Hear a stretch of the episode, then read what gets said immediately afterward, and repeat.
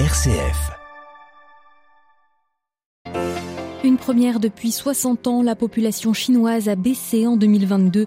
Une perte de 850 000 personnes précisément, une chute durable qui aura des conséquences sensibles sur la deuxième économie du monde. Au Bélarus début ce mardi du procès par contumace de Svietlana Tikhanovskaya, l'opposante miroir au régime Loukachenko est exilée en Lituanie. Elle est visée par une dizaine d'accusations dont haute trahison et conspiration. Le président du Vietnam démissionne, un départ soudain inhabituel dans le régime communiste très opaque du pays. Depuis plusieurs jours, des rumeurs faisaient état de sa destitution imminente dans le cadre d'une purge anticorruption. Puis une première dans le ciel tokyoïte des exercices militaires aériens conjoints entre l'Inde et le Japon. Ils ont démarré hier, dureront une dizaine de jours. Une alliance historique pour contrer l'influence chinoise dans le Pacifique. Radio Vatican, le journal Delphine Allaire. Bonjour, c'est un tournant historique annoncé ce matin. La Chine a vu l'an passé sa population baisser pour la première fois depuis 60 ans. L'Empire du Milieu devrait ainsi perdre son titre de pays le plus peuplé du monde au profit de l'Inde dès cette année. Les détails à Pékin de Stéphane Pambrin. C'est une baisse de 850 000 personnes sur un an, une chute beaucoup plus forte que prévu de la population, qui reflète un changement démographique profond en Chine. Beaucoup de jeunes Chinois, surtout dans les grandes villes comme Pékin et Shanghai, ne veulent plus se marier, ils ne veulent plus avoir d'enfants.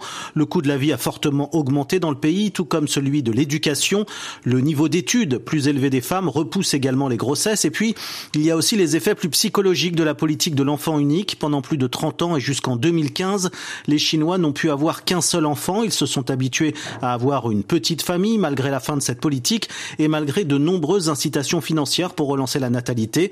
Car cette Chine qui vieillit inquiète le gouvernement chinois, car il y a des conséquences sur l'économie. On le voit avec la baisse annoncée aujourd'hui de la croissance et de la consommation, et puis le poids de plus en plus lourd des retraites pour les finances publiques. Stéphane Pambrin à Pékin pour Radio Vatican. La Chine au cœur des critiques européennes à Davos ce midi, la présidente de la Commission européenne dénonce des tentatives agressives de la part de Pékin pour attirer les capacités industrielles du vieux continent vers elle.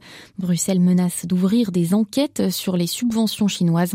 Ursula von der Leyen qui a réaffirmé par ailleurs son soutien à un fonds de souveraineté européen pour soutenir l'industrie européenne face à la flambée des prix de l'énergie et face aux aides d'État chinoises ainsi qu'américaines.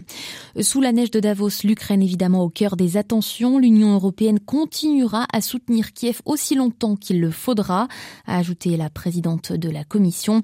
Sur le terrain dans l'est de l'Ukraine, le ministre russe de la Défense, lui, inspecte les troupes depuis ce matin.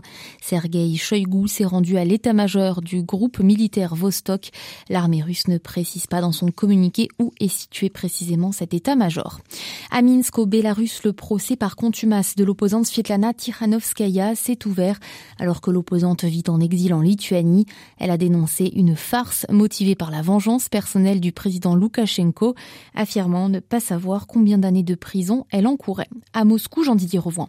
Au total, une dizaine d'accusations, dont celle de haute trahison et de conspiration pour prendre le pouvoir de manière inconstitutionnelle, vise Svetlana Tikhanovskaya.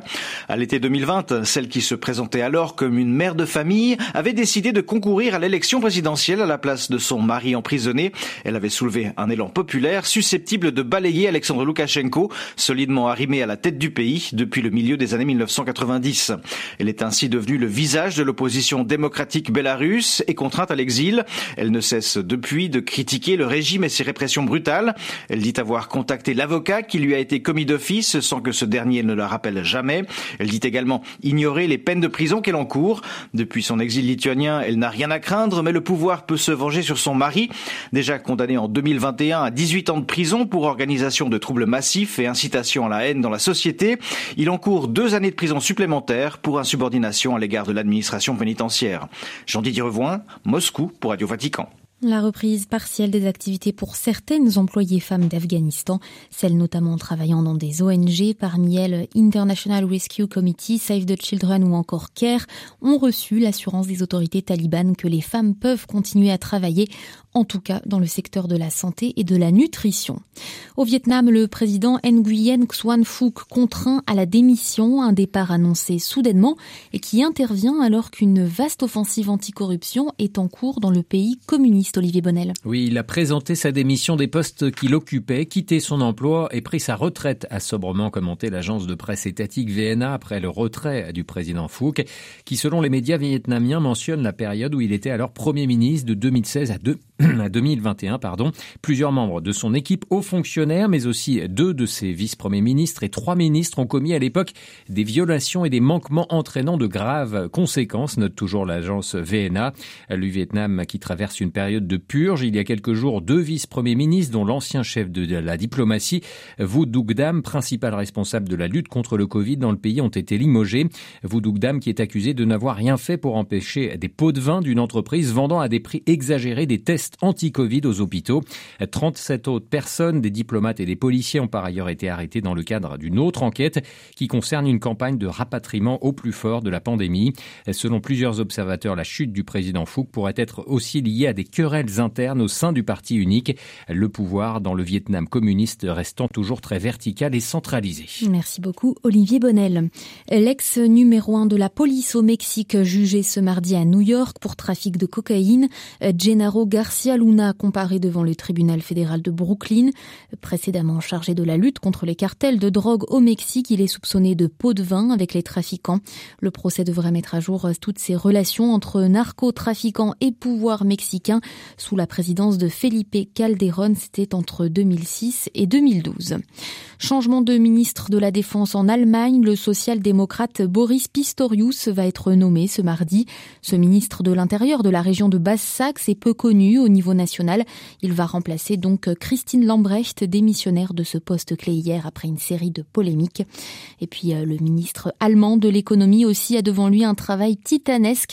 L'inflation vient de battre un record historique ce matin dans le pays, 7,9% sur l'année 2022, apprend-on de l'Institut national de statistique, chiffre jamais atteint depuis la Seconde Guerre mondiale. Des manœuvres militaires inédites ont commencé hier dans les cieux de Tokyo, des exercices aériens conjoints entre le Japon et l'Inde. Objectif, renforcer les liens de sécurité-défense face à la Chine dans la région Asie-Pacifique. À Tokyo, Philippe Mesmer. Le Japon et l'Inde ont commencé lundi leur tout premier exercice aérien près de Tokyo. Organisé autour de la base de Hyakuri dans le département d'Ibaraki, il reflète la volonté des deux partenaires de renforcer leur coopération militaire face à la puissance militaire croissante chinoise dans la région Indo-Pacifique. L'exercice avait été décidé lors de la première réunion 2 plus 2 des ministres de la Défense et des Affaires étrangères des deux pays à New Delhi en 2019. Il a dû être reporté en raison de la pandémie de coronavirus. Le Japon et l'Inde font partie du Quad, un cadre de sécurité réunissant aussi les États-Unis et l'Australie et qui reste considéré comme un outil d'endiguement de la puissance chinoise. Tokyo et New Delhi renforcent leur défense. Le Japon a récemment annoncé une forte hausse de son budget militaire et le Premier ministre Fumio Kishida vient de terminer une tournée dans plusieurs pays du G7, dont l'Italie et les États-Unis, au cours de laquelle il a souligné l'importance des liens dans le domaine sécuritaire. L'Inde est le cinquième pays avec lequel le Japon organise des exercices aériens après les États-Unis, l'Australie, la Grande-Bretagne et l'Allemagne. Les forces terrestres et maritimes nippones ont déjà effectué des exercices conjoints avec leurs homologues indiens. À Tokyo, Philippe Mesmer pour Radio Vatican. La zone Pacifique ou dans l'archipel océanique des Fidji, l'armée hausse le ton face au nouveau gouvernement. Les militaires dénoncent des réformes possiblement contraires à la Constitution. Ils promettent par ailleurs de respecter la loi et de défendre la démocratie. L'armée des îles Fidji impliquée dans quatre coups d'État ces 35 dernières années. En Somalie, 11 soldats tués dans un attentat des Shebab contre un camp militaire du nord de Mogadiscio, la capitale, ce matin. De probables représailles à l'annonce hier par le gouvernement somalien de la reprise historique au Shebab d'une ville côtière stratégique. Ces islamistes sont affiliés aux terroristes d'Al-Qaïda.